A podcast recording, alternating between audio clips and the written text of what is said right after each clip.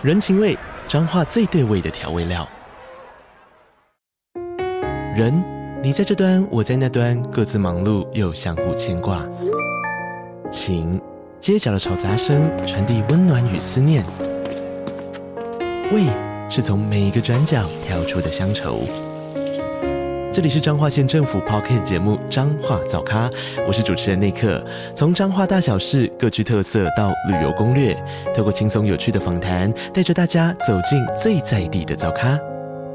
准备好了吗？彰化的故事，我们说给你听。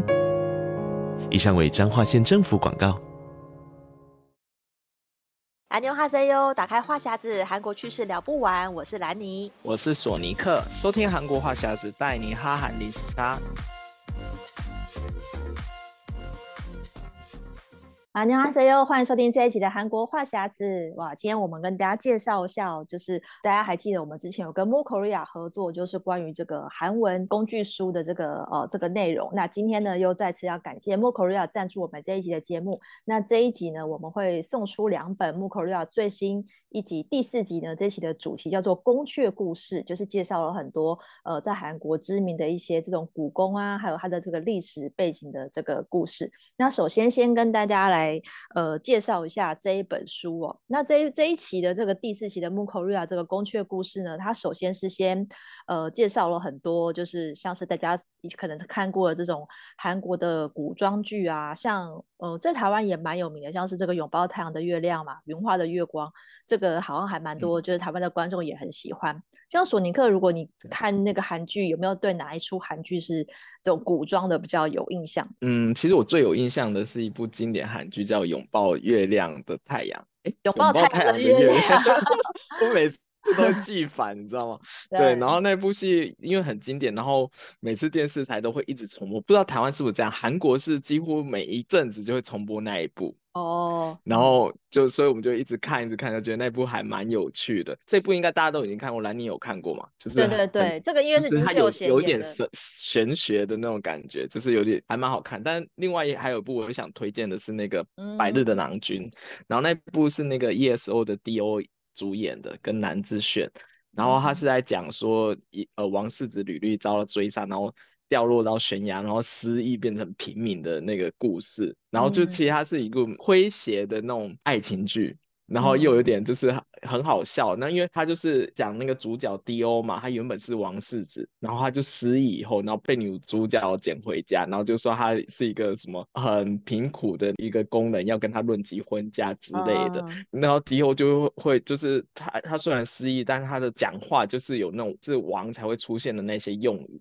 嗯，就是一些韩文的用语，就人家会听起来就，哎，你怎么会讲这种话？因为他就是 上上对下的那用语，然后而且又是比较王，啊、就是上位的人才会说的一些韩文，所以人家就觉得说，哎，这个人应该不是两班，就是当官的，要不然就是怎么样？嗯、就是后来才发现他原来是王世子。哦，所以这这部戏也带出就是韩国的那种。古装用语啊，跟一般的韩文其实有很大的差异。嗯、然后，而且韩国的古装，因为像现在的韩文也是有分敬语嘛，也有分很多层级。对对对。然后，古装韩文其实也有分很多层级。所以，大家如果有看这一部的人，就会知道 D.O 里面讲的很多就是古代的那个韩文用语的，然后比较、嗯、比较上对下的那些用法都会在这部出现。然后，这当然就是有很多韩文的用法就。造成那里面有一些很好笑的事情发生，我个人觉得蛮推荐这一部，大家可以去看的。对，那你呢？那你推荐哪一部？其实我就是我，其实韩韩剧的古装看的不是很多。那如果以最近一部的话，是那个《恋慕》。因为那时候其实是看了那个朴恩斌，就是演那个的律师以后，我才回头去找他以前的戏，然后就发现他在《恋幕》里面是演一个世子，是女的世子，所以那个故事我觉得很有趣，就是其实就是现在的古装剧感觉比较不是以前那种正经八百的，他可能就是有一些是呃不是真的是历史上发生的事情，可是他就是因为这样，就是更有那个戏剧的效果。然后那一出那而且我又很喜欢他们里面的那种古装的扮相，就是我因为我像我也很喜欢穿。韩服嘛，所以我每次看那个古装剧的时候，我就一直看他们里面诶是穿什么颜色啊，什么款式的，然后我就觉得那个画面都非常的漂亮，嗯、就是这个是我就是古装韩剧很吸引我的一点。嗯、然后所以像这一本书呢，这一这一集它也是前面先介绍了几装几部那个古装的韩剧，然后特别是像刚才索尼克讲到那个古古代的用语，它里面呢就有解释了，就是一些。呃，古今对照的韩语用法，其实大家如果 topic 程度第二集、第三集的时候，你大概就可以分辨出那些用语的差异。其实我记得以前就是，我就偶尔会很喜欢学那个古装里面的说法，嗯、而且台湾人好像就算是没有学过那个韩语，你也知道韩剧里面都会到时候是。什么什么妈妈妈妈 就是一直在在那些娘娘就是叫妈妈，然后就是大家都知道，哎，你在讲那个古装里面的用法，我会觉得很有趣。它里面就是有这种韩中对照的的这个呃对话，就会讲到说，哎，这个古代如果要说来人呐，他就啊我们现代可能是游击哦，然后它的古古装的用法就是呃伊利欧那啦，就是。一那个说法就会不一样，我觉得蛮有趣的。里面就是有举例一些这种古代的用语，然后还有一些就是朝鲜的不同的君主时代的一些背景的故事。然后我觉得这个，嗯、因为当然这本书是比较适合学过韩文的人，大概就是 TOPIK 三级以上的人会比较适合来看啦，当做一本韩文的工具书。嗯、但是其实呢，它这一期它主要是谈这些历史人物的故事，因为可能大家对韩国的这个历史也不见得那么熟悉，可是你。透过这些呃，包括说古装剧啊，然后透过它像这个书里面的一些举例，或者说像其实大家去韩国旅游，你大概也知道有几个，比如世宗大王。然后那个李舜臣将军，嗯、就是这些景点，就是他们的历史上的人物，所以这本这本书里面也有写到这些有名呃的这个历史人物的故事，所以我是觉得蛮有趣的。嗯、就是如果大家对韩国的历史有兴趣，然后你也对这个呃这个学习韩文有兴趣的话，都可以来看这一本，那就是第四期的 Move Korea 的宫阙故事。嗯、然后呢，接下来跟大家介绍，就是因为呃兰宁这次有受邀写里面的一些篇幅，那好我是负责。撰写这个旅游的部分，因为想说大家如果去韩国旅游，一定会去一些这种古宫参观嘛，像是这个景福宫啊，嗯、或是那个什么呃昌德宫，就是你在首尔一定会去，所以这次兰宁就有受邀来写六个旅游提案，然后帮助大家可以来更融入韩国的历史。好，那首先跟大家介绍第一个就是、嗯、到了景福宫一定要来穿韩服，穿韩服在这个景福宫拍照，这是、嗯、呃兰尼第一个要跟大家推荐的景点。这个应该索尼克有很多朋友，嗯、或是你应该也有在景福宫，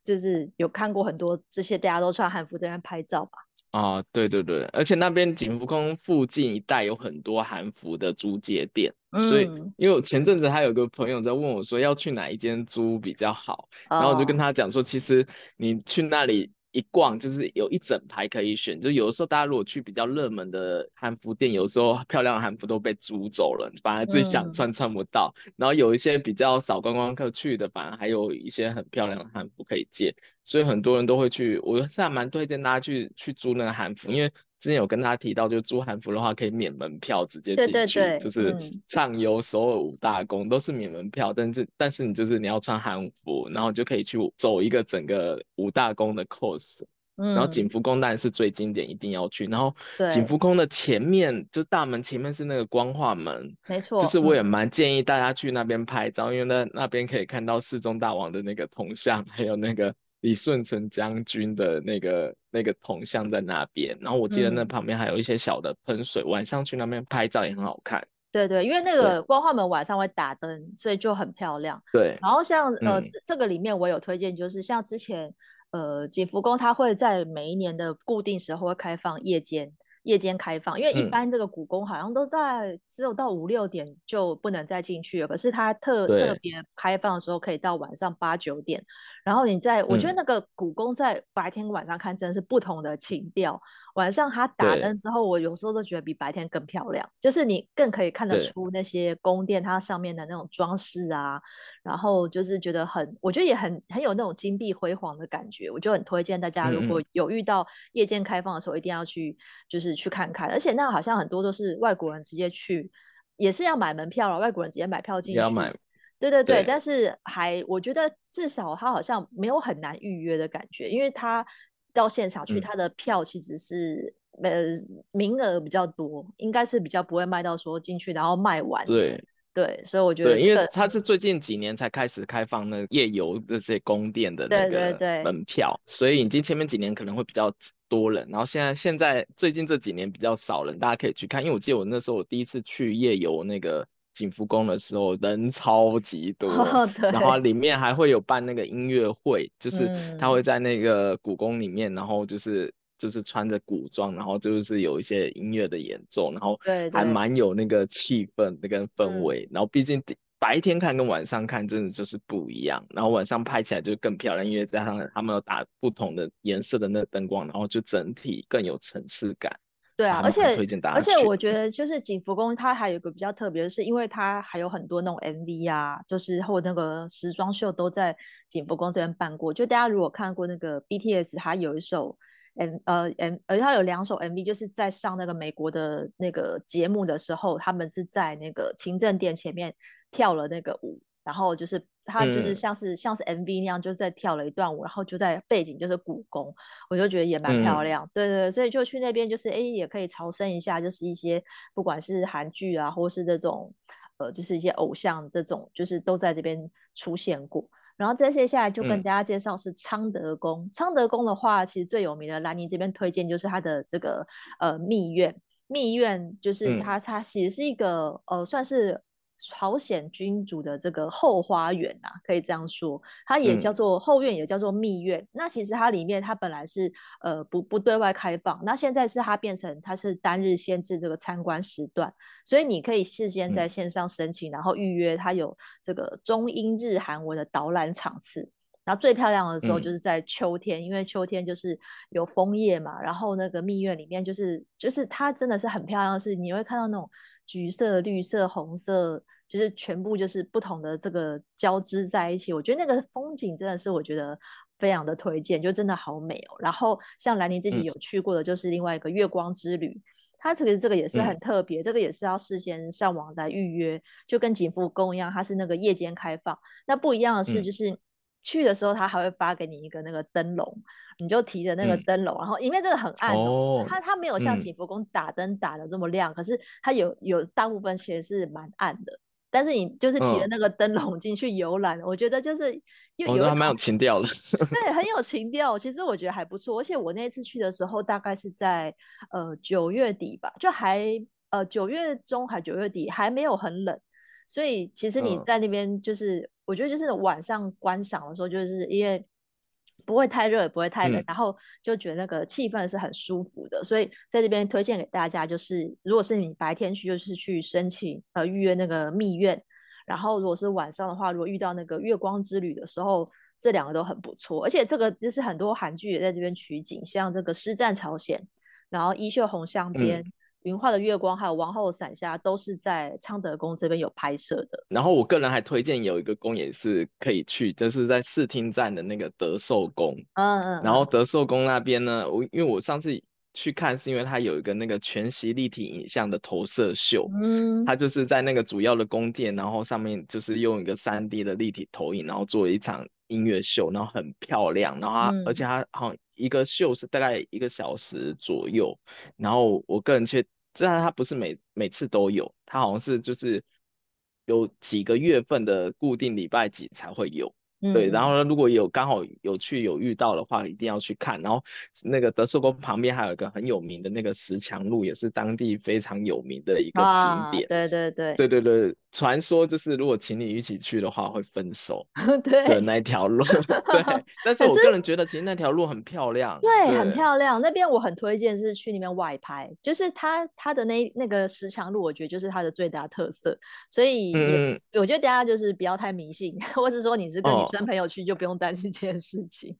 对，因为石墙路那那个地方也是那个韩剧鬼怪的拍摄景点之一，啊嗯、就是他，我记得好像就是那个鬼怪他们家就住在那个石某个石墙的缝里面，啊、因为它里面有一一个幕，就是有一幕是女主角在那边探视，哎，他们有没有在家之类的，嗯、就是在那一条路其实还蛮好看，而且那条路走到底的话会有一些小剧场可以去看秀啊之类的，嗯、我觉得也还蛮不错，而且它离市区也很近，就大家如果很有时间的话，也可以去那边看。看一下，对，因为还是五大公子一，穿韩服可以免费入场。对对，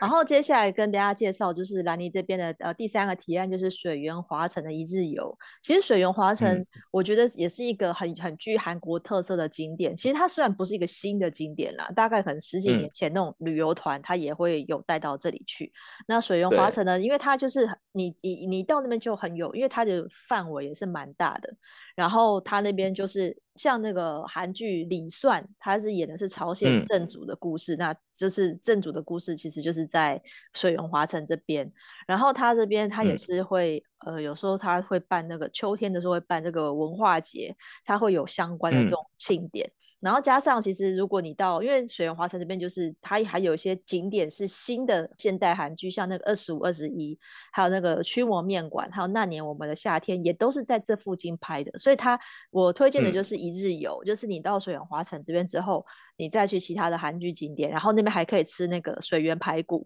这个就是还有、哦、对水源排骨很有名，对，就是去那边，然后他那边还有那个热气球，所以它其实那周边的景点算是很丰富，嗯、对不对？对，因为我上次去，我是专门就是为了搭热气球去的。哦，真的？对对对，因为他们是热气球是最近几年，然后在那边兴起的一个项目嘛，很多人会去那边排队搭热气球。嗯、那你搭上去以后，你可以。看到整个那个水源华城那个景，就可以很壮观。看到那个整个整个盖在山上的那个城廓这样子，然后非常漂亮。嗯、然后现在是那些城廓下面有一些咖啡厅，也非常漂亮。就是它在那个小巷子里面。嗯、然后他们我上次去的时候，他们也有做那个投影秀。哦、然后就是晚上会有一条夜市的，然后沿着旁边那个小溪流过去，非常漂亮，而且人很多。然后就我个个人觉得还蛮不错的，然后那一部也是最近有一部韩剧叫《无用的谎言》，哦、就是我们之前推荐那个金所炫跟那个还魂的那个男，对黄敏炫演、嗯、演的那一部韩剧，也是在那边拍的，然后就是非常有情调的一个，就是咖啡街小巷里面，嗯、它就是在水源华城旁边，对对，嗯、大家可以去那边看。对，对啊，所以那个那个地方，我觉得就是有可以参观，然后可以搭热气球。其实是一日游的话，还蛮适合。然后也距离首尔也不算太远，所以当天来回的话，应该是可以啦。然后接下来跟大家介绍就是首尔以外是比较远一点的地方了。嗯、那首先就是庆州，庆州这个呢，就是推荐大家是可以，呃，台湾人的话可以租摩托车，然后来游这个庆州，因为庆州其实它就是非常多的这些古迹。然后它号称是没有围墙的博物馆，嗯、所以你到庆州这边的时候，你就会有很多历史的遗迹需要去参访。嗯、可是它很多地方用走的应该是走不完，嗯、所以如果你有这个，因为呃台湾跟韩国有签署这个国际驾照互相承认嘛，所以假设你在台湾你拥有这个驾照之后，你就可以到庆州去租摩托车，然后来逛古迹。这个像之前索尼克也去过，我们也有跟大家介绍过。对对对，其实这个这个方法是一。个不不错的游览的方法。对。对，而且他们现现在就是你拿那个国际驾照去就可以租了，然后它的其实我觉得它的租车费也不贵。就因为它有分五十 CC 跟一二五 CC，然后我个人建议大家就其实就是租五十 CC 就差不多够了啊，真的。除非你是要 骑那种山路的话，你再租一二五。嗯，对对，因为庆州那边其实如果是周六日的话的话非常塞车，虽然可以租车啦，可以租汽车，但是你会被塞在路上，所以大家去庆州的话，非常建议就是租机车，然后它大概两个最最少是租两个小时。嗯，然后两个小时大概是三万韩币，就差不多七百五十块台币就可以。哦、然后两个小时的话，你就可以几乎把就是市区周围附近的一些景点，主要景点就可以走遍。然后而且重点是机车，我就觉得台湾人的 DNA 就是很会骑机车，钻来钻去很方便，然后很会停车，而且 台湾人的机车技术比韩国人好得多了。所以而且我蛮蛮推荐大家可以去那边试试看租机车这样子。对，对这个就是如果你到庆州火车站那边就有，那个摩托车行，可以在那边住。嗯，然后还有庆州的那高速巴士站旁边也很多。哦、对，嗯、然后因为有几个是必去的古迹，就是这个东宫与月池，然后还有这个占星台。嗯这个基本上就是一定要去才才才算来骑骑车就到，才算来 到庆州。然后呢，附近有一个那个黄里团路的韩屋咖啡厅，也是现在很热门的景点。嗯、然后里面就是韩屋咖啡厅跟韩屋餐厅在那边都非常的多，所以我觉得去那边大家如就是可以省，可能比较适合省这第二、第三次去韩国的人。然后你可能首尔已经玩的差不多，哎，你就可以往首尔以外的地方去。然后这个也是一个算是也是很有这种历史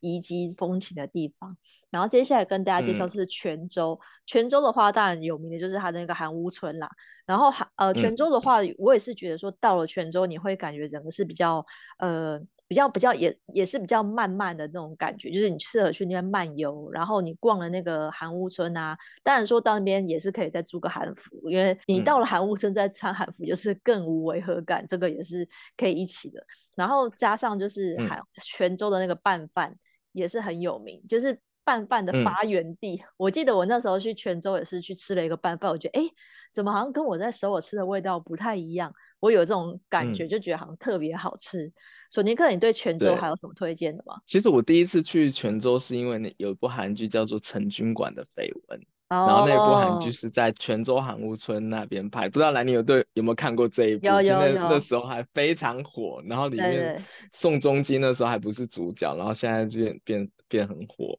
然后、嗯、然后泉州那边我我印象是他们一直在做一些韩屋的那个整建，然后所以它的韩屋村的面积是越来越大。然后现在旁边还有一个那个壁画村也很有名。哦，对对对。然后对对对，然后最近我会。想去的原因是因为那边有开了一间 COCO 的一个韩屋店，哦、对，就是。COCO 记得他就是外面是那那个 Ryan 就是会穿韩服在那边，嗯、还有限定版。我那时候就是为了为了那个，我就特地想要去泉州一趟，就是因为买到那个限定版的跟那个 Ryan 的那个玩偶这样子。然后我觉得去去泉州的话，因为那边其实还蛮多美食可以吃的。然后每、嗯、每一年流行的东西都不一样，而且因为它的那个航屋村很大嘛，哦、所以你在那边拍照啊，你就是感觉真的是身入其境，这样子就很有韩国风。嗯、对，而且离首尔我记得也不太远，就是搭搭个那个高速巴士的话，一下就到。然后也有很多一日团可以参加，这样比较方便。哦、对对，因为那个刚讲到成均馆绯闻，嗯、它就是大部分场景都在这个泉州乡校拍摄，然后其他的像这个明成皇后啊，嗯、然后。皇后伞下双面君王也是都是在这边有个庆基店嘛，就是这边还有全州韩屋村，嗯、基本上你看到的很多韩剧一定也都是在这边有取景过，所以我觉得就是这边也蛮适合，就是哎喜欢这个古装剧的人啊，然后可以在这边。泉州的话应该可以排个一天吧，一整天对不对？对，一日游，对，可以一日游。然后有些人会排两天，然后直接住在那个韩屋的民宿啊，对对对对对。对，对，对，对，韩韩屋民宿那边，嗯，那个我觉得也也是一个不错的体验，就直接睡在那个韩屋里面。但是那个应该就是没有床吧？是不是有点像是睡在榻榻米的那种？就是有一个一个床垫。比较传统是要睡在那个，就直接睡在地上或者睡睡在那坑上，它只会给你铺一个软垫，就让你比较好睡。但是现在有的那种韩屋民宿就是有放弹簧床进去，就怕人睡得不舒服。对，其实有很多选择，大家可以去那边挑一下。因为，因为如果在首尔的话，就是韩屋民宿比较少，而且贵。然后，但是泉州那边的话的那个韩屋民宿就比较多一点，对然后而且价钱会比首尔便宜。而且你一出来就是大一整大片都是韩屋，跟你的首尔就不太一样。就是我觉得那个感觉是不一样。嗯、对对，可以在那边多住一个晚上这样。对，然后最后一个体验给大家介绍就是这个大长今的这个主题乐园。其实这个算是它也是一个历史悠久的一个一个乐园啦，因为大长今这出戏已经很久了。可是这个主题乐园其实它真的是好像也蛮屹立不摇的，因为很多这个古装剧都在那边拍摄，然后他也把它弄得像一个这个，对就是它除了主题乐园，然后旁边还有一个这个呃一样在龙仁，还有一个韩韩国民俗村。其实这两个地方的话，就是推荐大家有时间的话，可以两个一起去啦。因为如果是像这种，就是你真的非常喜欢古装剧，就是韩韩剧的这种这些的的观众的话，那就一定要去这边朝圣的那种感觉。而且它就是还会让你可以体验一下，呃，它里面比如说好像什么射箭啊，还是有些这种古代的那种呃民俗表演。就可以有一种这种穿越到朝鲜时代的感觉。嗯、这个索尼克应该很久以前就去过了。哦，我很久以前去，我那时候去的时候还不叫大长今主题乐园，它叫 MBC 拍摄场，啊、对对对，就是韩国 MBC 电视台盖的一个很大片的一个古风。嗯、然后我记得那边是，如果你是平日去啊，就是人比较少的时候，还可很常可以遇到拍摄组，因为很多拍古装戏的都会在那边取景，哦、然后还有一整。片是拍户外景，然后还有还有另外一侧是拍棚拍的，就你可以看很明显看到有一侧是就给他们拍棚内的戏。对，所以呃，我只能说去那边有很大的几率可以碰到拍摄组，而且。我记得印象中他们在韩国的官网会有公告说哪一天会有拍摄哇，所以 如果你那时候去的话，一定可以看到剧组。我那时候去就有碰到，但是就是你就不要打扰到他们，嗯、就是他会有几个人在外外面看啊，但你你你就远远可以看到他们里面在拍戏，但是你就不要。不要走进去就对，但那一整片真的是非常壮观，然后什么景都有，而且你去到那那个地方，你就发现，哎、哦，这是我在哪一部古装韩剧看到的景，就是一模一样，就出现在那里。就我不知道大家如果如果看古装韩剧，就是看很细的话，就会发现其实很多古装剧的景是有串到，就是我只要说喝酒的那个景啊，就是路上那集市的那种景，都是在某一个角度拍过去。就是其实很很多韩国古装剧的那个景都差不多，就是在那那附近拍的。然后现在那个地方旁边还有盖盖了一个那个露营，就是如果大家喜欢露营的话，也可以直接睡在那个大长今主题乐园旁边。还有自己盖了一个那个露营场，可以在那边露营，嗯、或者是你睡，嗯、那好像有记得有露营车也可以，也也可以预定这样子。如果你比较多时间的话，可以去那边预定他们那个露营车或者是那个露营场地，我觉得是还蛮特别的体验。嗯，对，因为那个其实因为就是比较远啊，可能如果你自己开车不是很方便，建议也是可以跟那种半日游或是一日游的那种团。反正你就搭个那个 游览车一起去那边，这样就是可以可以省一点时间。要不然，其实我觉得那边可能你你至少要半天以上啊，因为那个车程。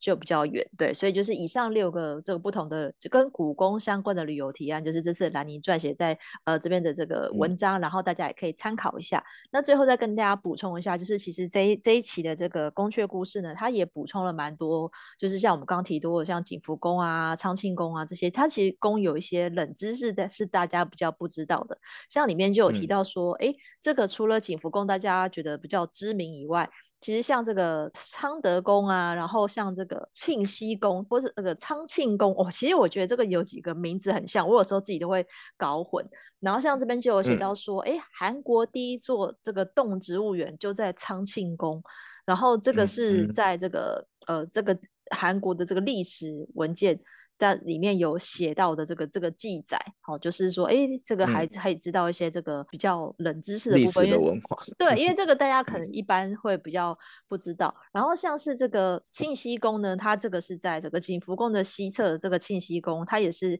呃经过这个日据时代啊，然后有这个重建，它原本就是其实是呃就是有遭到拆除，有部分有一些部分遭到拆除，嗯、后面是有经过这个呃重建的。对，然后这个有些这种历史，因为它是韩中对照的这个文章，所以也帮助大家可以学韩文的时候可以来来看一下这个。历史的故事来学，所以这蛮多都是我们大家比较不熟悉的这种历史的故事。然后他有介绍一些呃历史人物，像是这个韩剧里面也有提到的这个张锡斌啊，然后像世宗大王啊，嗯、还有我们刚刚讲到这个李舜臣将军，他其实里面都有包括这些比较是偏就是韩国的历史人物的故事的记载，这样对吧、啊？那索尼克对于这个韩国的这些宫殿有没有想要补充的？嗯、好像说有一出电影的这个场景是不是很值得大家对，因为我最近才刚去玩一个那个景点，叫做南汉三城，哦、然后这个地方其实离首尔很近，就是搭首尔地铁八号线吧，嗯、然后就搭到南汉三城站。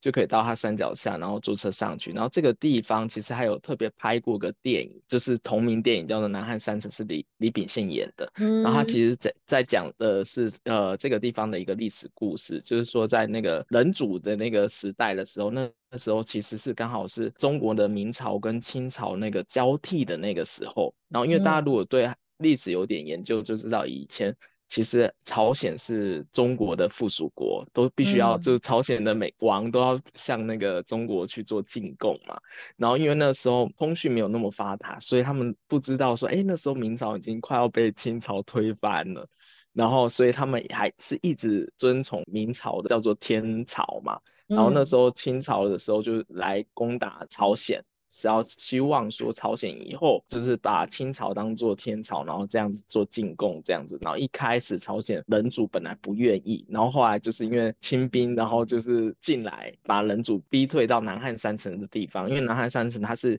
一个盖在山上的一个算是行宫，然后也算是一个堡垒的地方。嗯、那时候朝鲜人主觉得说啊，这个地方就是。很难被攻破，所以应该可以抵御那种清兵这样子，就没想到那时候清朝他派了十万大军去攻打朝鲜，然后最后、啊、最后当他们真的撑不住以后，人主就直接下山来，然后跪地求饶这样子，嗯、然后就封清朝是天朝，然后向清朝进贡。然后，所以那个地方其实是一个很大的山城，然后上面还有寺庙，还有行宫，所以大家之后可以去上面看，有点，我觉得感觉有点像缩小版的万里长城的那种感觉。哦，真的吗？对对对对，它就是沿沿着山线，然后有一个那种城墙这样，然后里面有行宫啊，然后有、嗯、有那个将军。馆之类的，就是看守的那个地方，所以是还一个蛮特别的地方。嗯、当然，如果大家如果不善爬山的话，可以先看完前面的行宫以后，就下去旁边有一整条的咖啡街，可以住在那边喝咖啡也可以。对，然后这个地方因为离首尔很近，所以每如果是周六日去的话，会很塞车，就是你大概是从山下。就是开始塞车到山顶，因为它是它的那个、嗯、那个山城是在山上嘛，嗯、所以建议大家如果要去的话，一定要平日去。对，嗯，对，然后非常有趣，大家可以先看完电影再过去，会很有感觉。对对对对，其实我觉得就是像我们今天介绍这么多这个故宫啊，然后还有这个跟，因为基本上都是跟很多韩剧都有关系的。就是我觉得大家如果对历史有兴趣，对韩国的古装剧有兴趣的话，都可以去呃参观一下。那这本书呢，我们也要再次感谢 Move Korea 赠送我们的听众朋友，我们会抽两本书送给大家。那如果你想要获得这一期第四期的宫阙故事的话，可以在我们的社团留言来啊、讲一下说，哎，你听过我们这一期的节目，你最对哪一个宫印象最深刻？想要去那边体验什么样的活动，就有机会得到一本书喽。那如果喜欢这一期的节目的话，欢迎上我们的赞助链接，请来尼和索尼克喝一杯咖啡。如果想要关注我们的这个消息，就在我们的脸书韩国话匣子的社团，或是关注我的脸书 Hello Lady 兰妮小姐，还有索尼克的玩转韩国。那我们下礼拜再见喽，拜拜。嗯，拜拜。